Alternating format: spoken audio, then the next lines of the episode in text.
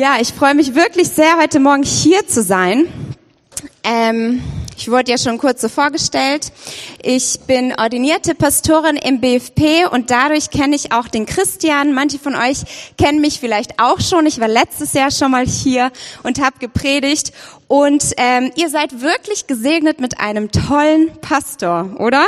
Darf man das auch mal so in seiner Abwesenheit sagen? Ich habe seinen ersten Teil der Predigtreihe angehört und ich dachte, wow, ja, diese Gemeinde ist wirklich gesegnet mit einem tollen Pastor und auch so wie ich Christian kenne, sehr, sehr wertvoll. Und deshalb bin ich sehr dankbar, dass ich ihn heute hier vertreten kann und ihm einen schönen Urlaub gönnen kann. Und ähm, in dieser Predigtreihe mit euch heute reinstarten darf in den dritten Teil. Sommer in Philippi. Passt das Wetter nicht so, aber wir wollen da einsteigen und wir beschäftigen uns heute mit der Schriftstelle aus Philippa 1, 27 bis 2, 4. Das ist eine sehr lange Stelle.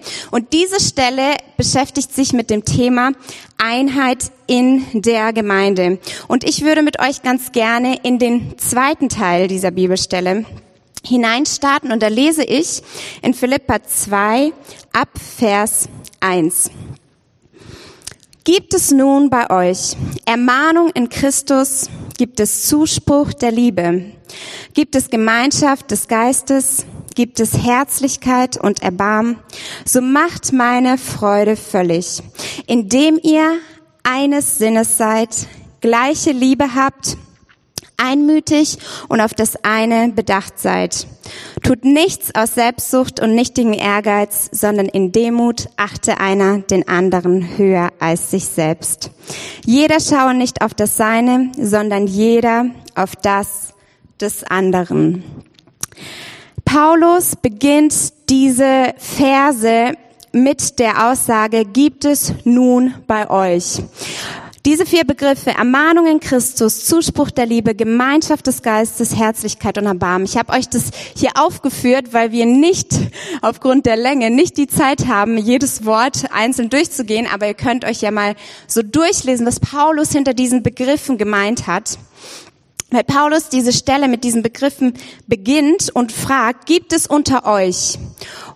Und mit dieser einsteigenden Frage, es ist, wenn man sich mit der Stelle auseinandersetzt, eigentlich eine rhetorische Frage. Also Paulus geht hin und sagt, dass es diese Dinge bereits in der Gemeinde von Philippi gibt. Was für eine vorbildliche Gemeinde, oder? Die Verse davor, die wir jetzt nicht gelesen haben, erfahren wir, dass die Gemeinde unter Verfolgung leidet. Paulus sagt, es ist eine Gnade, dass sie leiden dürfen für das Evangelium. Ähm, und hier steigt er quasi mit diesen Punkten ein und sagt, diese Dinge sind schon vorhanden. Eine rhetorische Frage. Gibt es unter euch Ermahnung in Christus, Zuspruch der Liebe, Gemeinschaft des Geistes, Herzlichkeit und Erbarmen? Und dann fährt er fort und sagt, so macht meine Freude völlig, indem ihr eines Sinnes seid, gleiche Liebe habt, einmütig und auf das eine bedacht eines Sinnes seid. Was meint Paulus damit? Ich wollte mich mit dem noch mal ein bisschen mehr auseinandersetzen, weil manchmal wiss, denken wir, wir wissen, was ein Begriff zu bedeuten hat, und wenn wir genauer hinschauen, ähm, haben wir neue Erkenntnisse. Und ich muss sagen, das war gar nicht so einfach, diesen Begriff irgendwie im Griechischen ähm, sich mal anzuschauen und da Exegese zu betreiben. Aber was sehr interessant ist, dass die Wurzel von diesem Wort, das Paulus hier benutzt, eigentlich für die Anatomie gilt und beschreibt das Zwerchfell. Also spricht das Zwerchfell in uns, das alle Organe zusammenhält. Also etwas, das jetzt im medizinischen alles im Inneren zusammenhält. Im übertragenen Sinne wird es gern verwendet als das Herz mit dem Sitz für die Gefühle, Mut, Gemüt oder aber als der Verstand mit dem Sitz des Denken und Sinns und Geistes oder als Wille und Entschluss. Wenn man das jetzt ganz grob zusammenfasst, dann kann man sagen, dass die Wurzel dieses Wortes das Innerste des Menschen beschreibt. Und hier in dieser Stelle, wo es heißt, eines Sinnes zu sein, bezieht sich Paulus ganz ganz speziell auf das Denken. Das heißt, hier wird es übersetzt als dasselbe zu denken, eines Sinnes zu sein, dasselbe zu denken. Kennt ihr das, wenn zwei Menschen so miteinander verbunden sind, dass sie genau wissen, was der andere denkt, noch ehe er das sagt? Das ist so eine starke Verbindung zwischen zwei Menschen. Und ich frage mich, ob Paulus das damit meint oder ob sich dahinter noch etwas mehr verbirgt. Paulus benutzt die Wurzel dieses Wortes in unterschiedlichen Zeitformen und Variationen ganz, ganz häufig. Und im Deutschen fällt uns dadurch manchmal gar nicht auf, dass Paulus von dem Gleichen spricht. Und so haben wir das zum Beispiel hier an dieser Stelle, dass Paulus in diesem einen Vers schon zweimal dieses Wort benutzt. Eines Sinnes zu sein und auf das eine bedacht zu sein, hat den gleichen Ursprung. Ähm, in dem Wort quasi, was ich gerade beschrieben habe. Ich habe euch nicht das griechische Wort mitgebracht, weil ich dachte, hier kann bestimmt damit niemand was anfangen. Ähm, und deswegen umschreibe ich es euch. Was dann ganz interessant war für mich zu beobachten, eines Sinnes zu sein, schreibt Paulus, beschreibt Paulus dieses Wort in einem Konjunktiv. Konjunktiv, sorry, dass ich euch da jetzt ein bisschen mit reinnehme, aber es ist interessant. Das Konjunktiv ist eigentlich, beschreibt Wörter von Möglichkeiten und Wünschen. Also ist es hier so, als würde Paulus sagen, quasi, wie schön wäre es, wenn wir alle eines Sinnes wären. Ja, wie schön wäre das? Es ist ein, ein, ein quasi in der Form eines Wunsches formuliert. Und erst später, wo Paulus klar macht, worauf die Gemeinde besinnt sein soll, wird er ganz konkret und spricht in einer Befehlsform im Imperativ. Das lesen wir in Philippa 2, Vers 5. Da heißt es nämlich, so sollt ihr gesinnt sein, wie es Christus Jesus auch war. Also bedeutet für Paulus eines Sinnes zu sein, nicht nur einfach die gleiche Sache zu denken wie jemand anderes, sondern ganz konkret bedeutet es, die Denkweise oder das Denken wie Jesus Christus zu haben. Die Denkweise wie Jesus Christus zu haben. Das bedeutet hier für Paulus eines Sinnes zu sein. Und ich möchte das Ganze unterstreichen mit Kolosser 3, Vers 2. Da heißt es nämlich, trachtet nach dem, was droben ist, nicht nach dem, was auf Erden ist. Wir würden niemals im deutschen Kontext darauf schließen, dass Paulus hier dasselbe Wort verwendet. Aber das tut Paulus. Er verwendet quasi dieselbe Wurzel von diesem Wort wo es darum geht, eines Sinnes zu sein. Also es geht darum, nach dem zu trachten, was ewiglich ist, nicht was vergänglich ist, hier bei uns auf Erden. Und so verwendet Paulus dieses Wort immer und immer wieder. Aber interessanterweise verwendet er das am aller, allermeisten im Philipperbrief. Das heißt, es hat hier in diesem Brief eine ganz besondere Bedeutung für Paulus, auch in Bezug auf die Einheit, weil Paulus hier mehr auch über die Einheit in der Gemeinde spricht. Aber wie soll die Gemeinde das machen? Wie soll die Gemeinde, die ja schon so vorbildlich ist, wie wir vorher gehört haben, wenn wir diese vier Sachen hören, denken wir vielleicht erstmal, uh, da haben wir noch ganz viel zu schaffen. ähm, so und dann setzt Paulus noch einen drauf und sagt, ähm, seid eines Sinnes. Wie kann die Gemeinde das machen?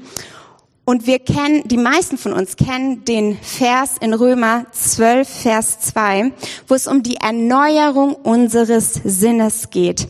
Da geht es darum, dass wir als Menschen uns immer wieder und immer mehr von Gott verändern lassen, damit wir immer mehr die Denkweise und Lebensweise von Jesus Christus annehmen. Entschuldigung.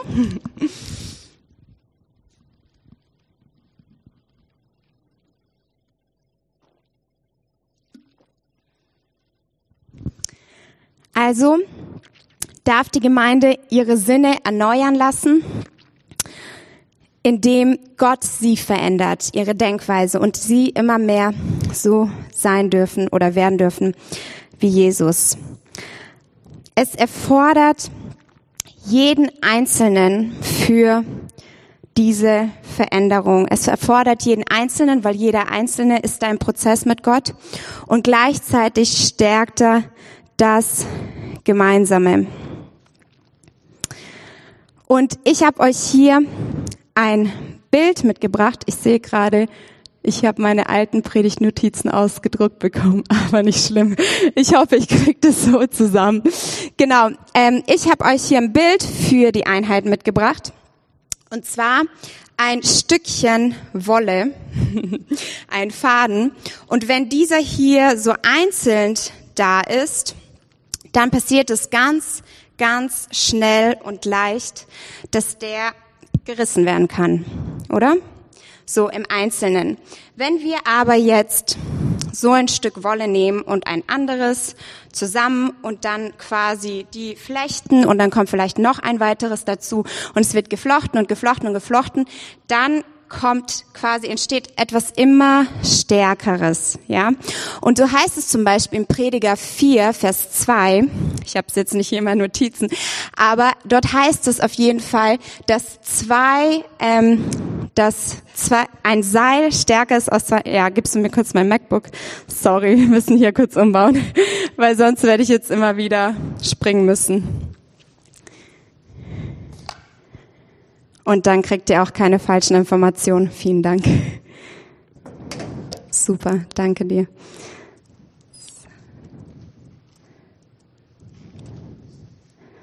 Ich bin sofort wieder da.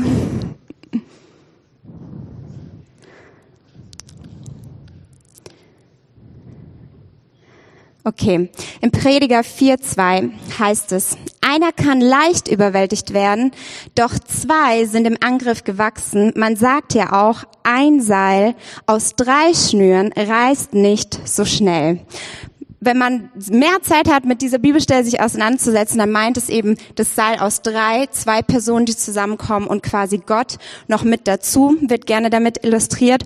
Und so kann man sich das vorstellen in Bezug auf Einheit. Immer mehr Menschen, die zusammenkommen und von Gott quasi zusammen gewoben oder zusammen geflochten werden zu einer Einheit, die immer fester wird, bis man vielleicht am Schluss so ein festes Seil hat, dass keiner mehr so leicht zerreißen kann. Wir werden das Bild immer noch öfters in der Predigt benutzen.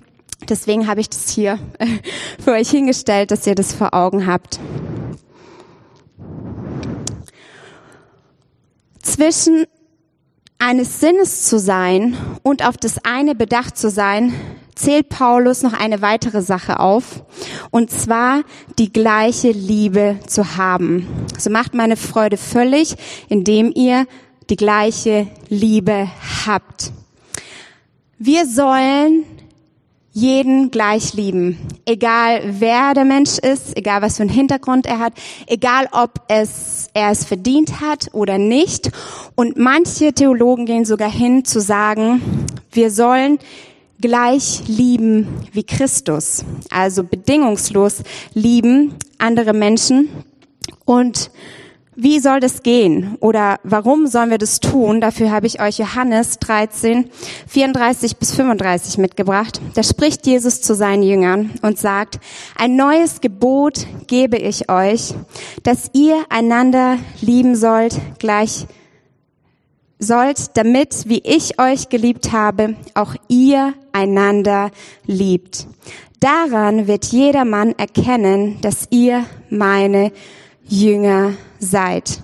Deshalb spricht man hier bei der gleichen Liebe, die Paulus hier anspricht, auch gerne davon, dass wir mit der Liebe Christi lieben sollen. Aber wie soll das gehen? Das ist genau das, was Paulus quasi mit diesem Begriff eines Sinnes zu sein umschließt, indem wir immer mehr die Denkweise Christi annehmen und immer mehr so werden wie Christus, werden wir auch anfangen, irgendwann so zu lieben wie Christus. Dann kann es gut sein, dass wir plötzlich Menschen mit Liebe begegnen, denen wir vielleicht so zwischenmenschlich gar nicht sympathisch gestimmt werden. Und so eine Liebe ist nicht aus menschlicher Kraft möglich, sondern es braucht wirklich Gott, der das wirkt in uns. Und deshalb sind wir ähm, mit, der mit der Einheit in der Gemeinde vollkommen auf Gottes Wirken angewiesen. Und gleichzeitig muss jeder Einzelne seine Verantwortung tragen. Das haben wir gerade in diesem Bild gesehen. Also wir haben eine Verantwortung, aber wir müssen uns auch vollkommen von Gott abhängig machen. dass er diese Einheit, diese Liebe untereinander, diese Verbundenheit bewirken kann. Das Fazit ist also, im Innersten zu einer Einheit verbunden zu sein und, das, und dieselbe Liebe zu haben, passiert nicht durch nette menschliche Skills oder Personal Training, sondern durch geistliche Reife und geistliches Wachstum in der Gemeinde. Es ist also ein zutiefst geistliches Thema. Paulus zeichnet hier also in den Versen, die wir gerade gelesen haben und gehört haben, ich weiß, es war ein bisschen schwierig damit einzusteigen, er zeichnet uns eigentlich ein idealistisches Bild von der Einheit in der Gemeinde. Er sagt quasi, bei dem, was schon alles super ist, das ist so Next Level und dazu ermutigt er die Gemeinde. Und da kann es sein, dass wir uns sehr schnell ausklinken und sagen, ja, wow, Philippi, das waren so geistliche Überflieger, die hatten ja schon dieses Fundament dieser vier Dinge ähm, vorhanden, also konnte Paulus zu ihnen sprechen. Aber ich frage mich, streben wir heute noch nach so einer Einheit in unseren Gemeinden, von der Paulus hier spricht?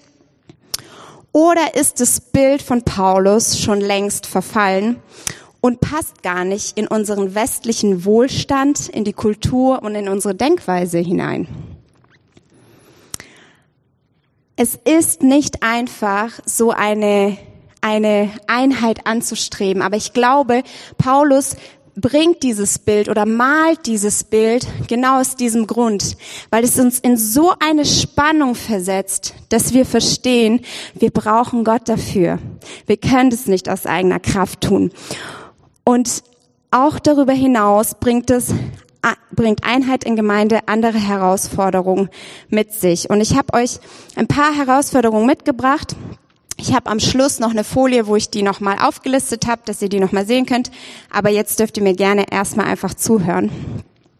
Und zwar kann eine Herausforderung sein, jeder hat seinen eigenen Kopf. Ja, wir sprechen davon, eines Sinnes zu sein und ihr sagt vielleicht, hey, das funktioniert gar nicht, weil jeder hat seinen eigenen Kopf und jeder denkt, dass er es am besten und am richtigsten weiß. Und insgeheim vielleicht manchmal auch sogar denken wir, dass wir es besser wissen als Jesus. Dass unsere Denkweise vielleicht sogar besser ist als die Denkweise von Jesus, weil es manchmal für uns ungerecht erscheint, so zu leben und zu denken, wie Jesus das getan hat. Oder eine Herausforderung kann sein, Distanz ist besser als Nähe. Die letzten Jahre sind wir durch eine schwierige Zeit von Corona-Krise gegangen und wir können das Wort nicht mehr hören. Aber Fakt ist, diese Zeit hat etwas mit uns gemacht. Und in dieser Zeit wurde uns immer wieder signalisiert, dass Abstand unsere persönliche Sicherheit ist. Distanz ist unsere persönliche Sicherheit. Und es kann sein, dass unser Verhältnis sich zu Nähe und Distanz in den letzten Jahren verändert hat, ohne dass es uns bewusst ist. Sowohl körperlich, aber auch emotional. Und vielleicht ist es für uns dadurch bequemer, Distanz in Beziehungen zu wahren, als Menschen wirklich nah an uns ran zu lassen. Aber Nähe spielt eine ganz, ganz wichtige Rolle im Thema Einheit. Wenn wir gemeinsam unterwegs sein wollen, wenn wir einander lieben wollen und eines Sinnes sein wollen, das funktioniert nur, wenn wir Nähe zulassen. Das haben wir hier mit diesem quasi Faden oder Seil später. Wenn wir zu einem Seil oder einem Band gebunden werden wollen, eine starke Einheit bilden wollen, dann müssen wir Nähe zulassen. Wir können nicht sagen, okay, ich will äh, mit der anderen Person nichts zu tun haben, ich bin auf Distanz. Nein, Nähe wird gebraucht und ist sehr wichtig im Thema Einheit. Meine nächste Herausforderung hat deshalb auch mit Nähe zu tun. Nähe zeigt die Fehler anderer auf. Nähe in unseren Beziehungen kann bedeuten, dass wir von Menschen enttäuscht werden, dass wir ihre Fehler sehen, dass wir ihre Schwächen sehen. Ich habe vorher so von Christian gesprochen, weil ich ihn so total positiv erlebt habe. Aber vielleicht hat der eine oder andere von euch gedacht, ach, wenn du wüsstest, oder jetzt gar nicht auf Christian bezogen, sondern auf andere Menschen, ach, wenn du wüsstest, wie der eigentlich tickt oder wie der eigentlich drauf ist. Und es ist völlig normal, dass Nähe unsere Fehler und unsere Schwächen aufzeigt. Und doch ist es ein Teil von Einheit, diese Nähe auszuhalten und zuzulassen. Das kann schwer aushaltbar sein, weil wir häufig ein perfektes oder idealistisches Bild von Christen haben und ihrem Verhalten und es dann gar nicht für uns passt, wenn Fehler passieren oder man Schwächen hat. Und doch braucht es das für für die Einheit, diese Nähe trotz Fehlern zuzulassen.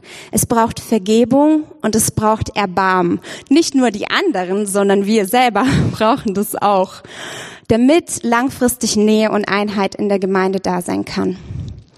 Eine Herausforderung kann sein, dass wir es aus eigener Kraft tun wollen. Dass wir so darauf getrimmt sind, auf Leistung und Schaffen, Schaffen, Häusle bauen, dass wir sagen, hey, wir können diese Einheit selbst kreieren. Wir müssen uns gar nicht abhängig machen von Gott. Ich will uns heute Morgen ermutigen und sagen, hey, das ist menschlich nicht machbar, was Paulus hier zeichnet, sondern wir dürfen und wir sollen uns abhängig machen von Gott und uns ausstrecken nach ihm. Und die letzte Herausforderung, die ich euch mitgebracht habe, und ich finde, das ist auch die größte Gefahr im Thema Einheit, das ist die Bubble. Ich habe das die Bubble genannt. Das ist die christliche Bubble, die die Bubble, also Bubble, ähm, wenn ihr Seifenblasen kennt, ja, ist so eine Blase, ähm, die einfach platzen kann oder halt eben nicht.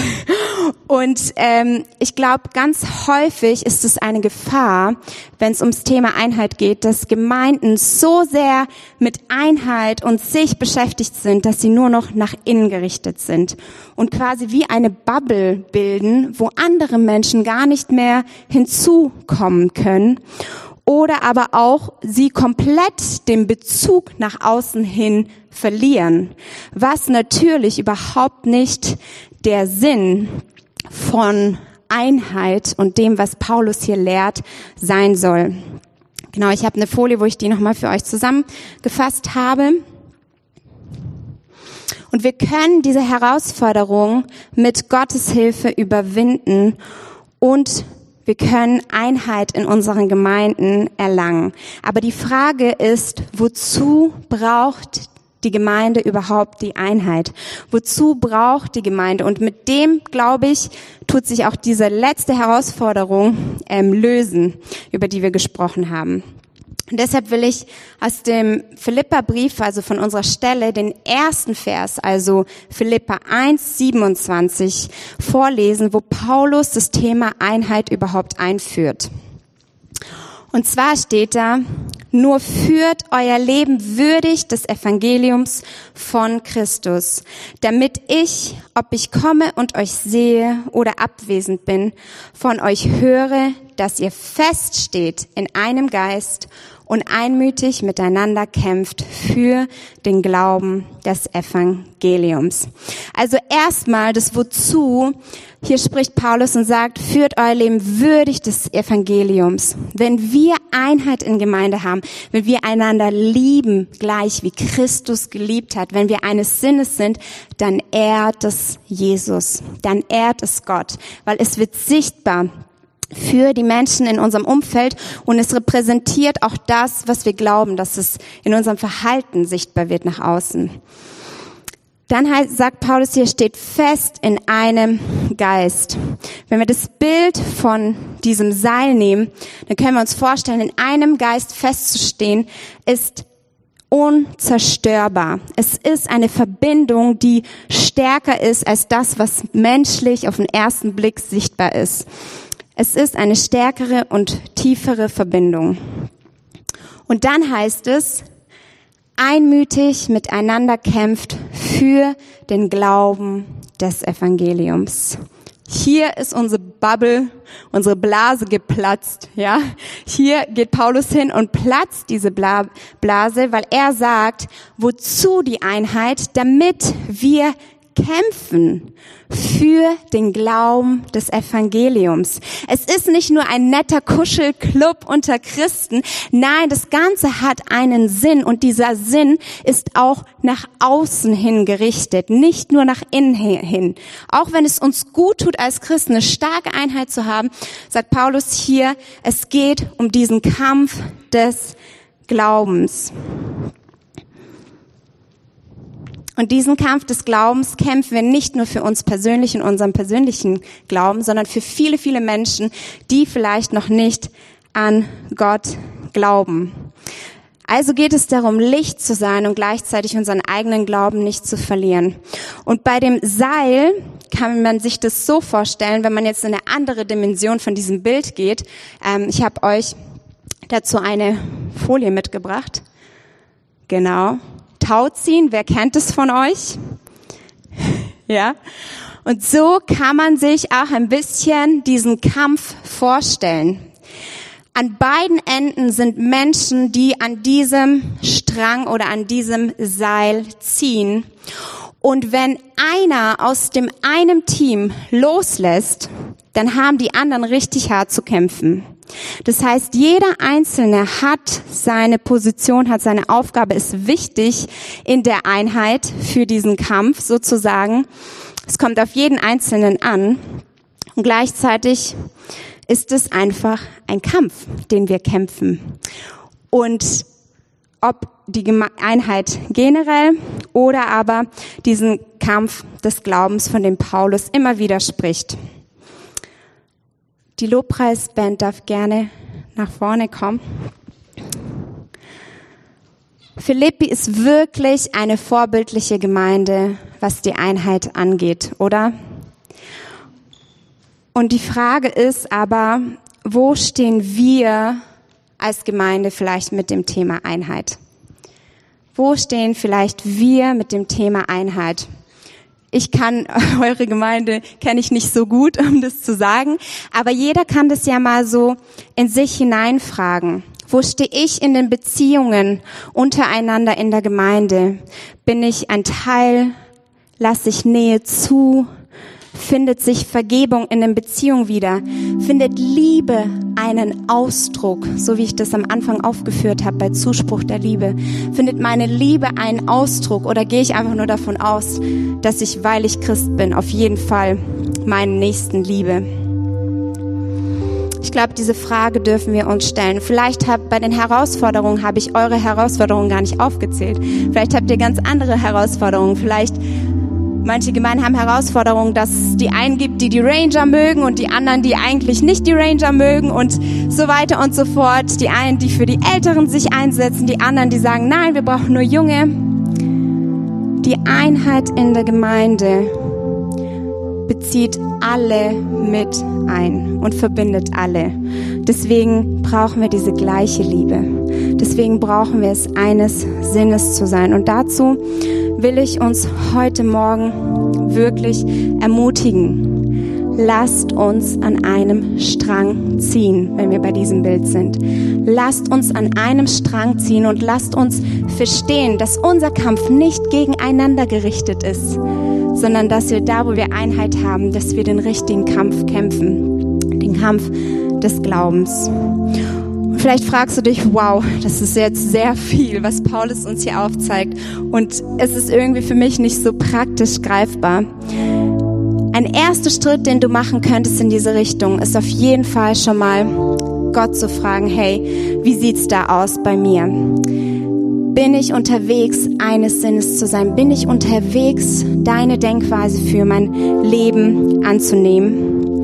Und ein zweiter Schritt kann sein, vielleicht über diese Zeit der Sommerpause, da wo ihr durch diese Predigtreihe geht, weil man wird ja immer wieder erinnert, das ist eine Predigtreihe, die letzten Verse von Paulus hier in unserer Stelle mitzunehmen und uns da mal zu prüfen. Da sagt nämlich Paulus in Philippa 2, 3 bis 4, tut nichts aus Selbstsucht oder nichtigem Ehrgeiz, sondern in Demut achte einer den anderen höher als sich selbst.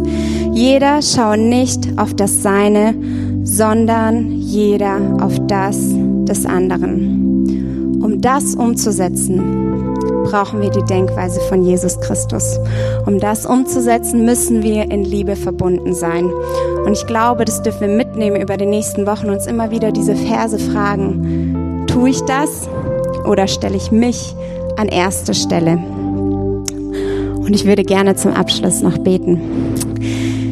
Herr Jesus, ich danke dir für diesen Morgen. Ich danke dir, Herr Jesus, für Paulus, der dieses Bild von Einheit wirklich hier einfach für uns malt und uns in diese Spannung bringt, in diese Herausforderung zu verstehen, Herr Jesus, wir brauchen dich, damit wir Einheit in der Gemeinde haben können, damit wir Einheit leben können, damit wir einander lieben können, unabhängig davon, was der andere tut oder nicht tut. Und so will ich dich jetzt gerade bitten, Jesus, dass du kommst und dass du Einheit schenkst in dieser Gemeinde, weil jeder Einzelne sich ausstreckt nach dir und deiner Liebe, sich von dir verändern zu lassen. Danke, Jesus, dass dir nichts unmöglich ist und dass die Dinge, die menschlich für uns unmöglich sind, dass sie für dich möglich sind. Und ich will dich bitten, Herr, dass die Einheit dieser Gemeinde und die Liebe untereinander wirklich zu einem sichtbaren Zeugnis wird von dir, Jesus, wer du bist und dass es dich ehrt. Danke, Jesus, dafür, dass wir dich haben und dass wir, ja, einfach auf deine Hilfe angewiesen sind und diese auch bekommen. In Jesu Namen. Amen.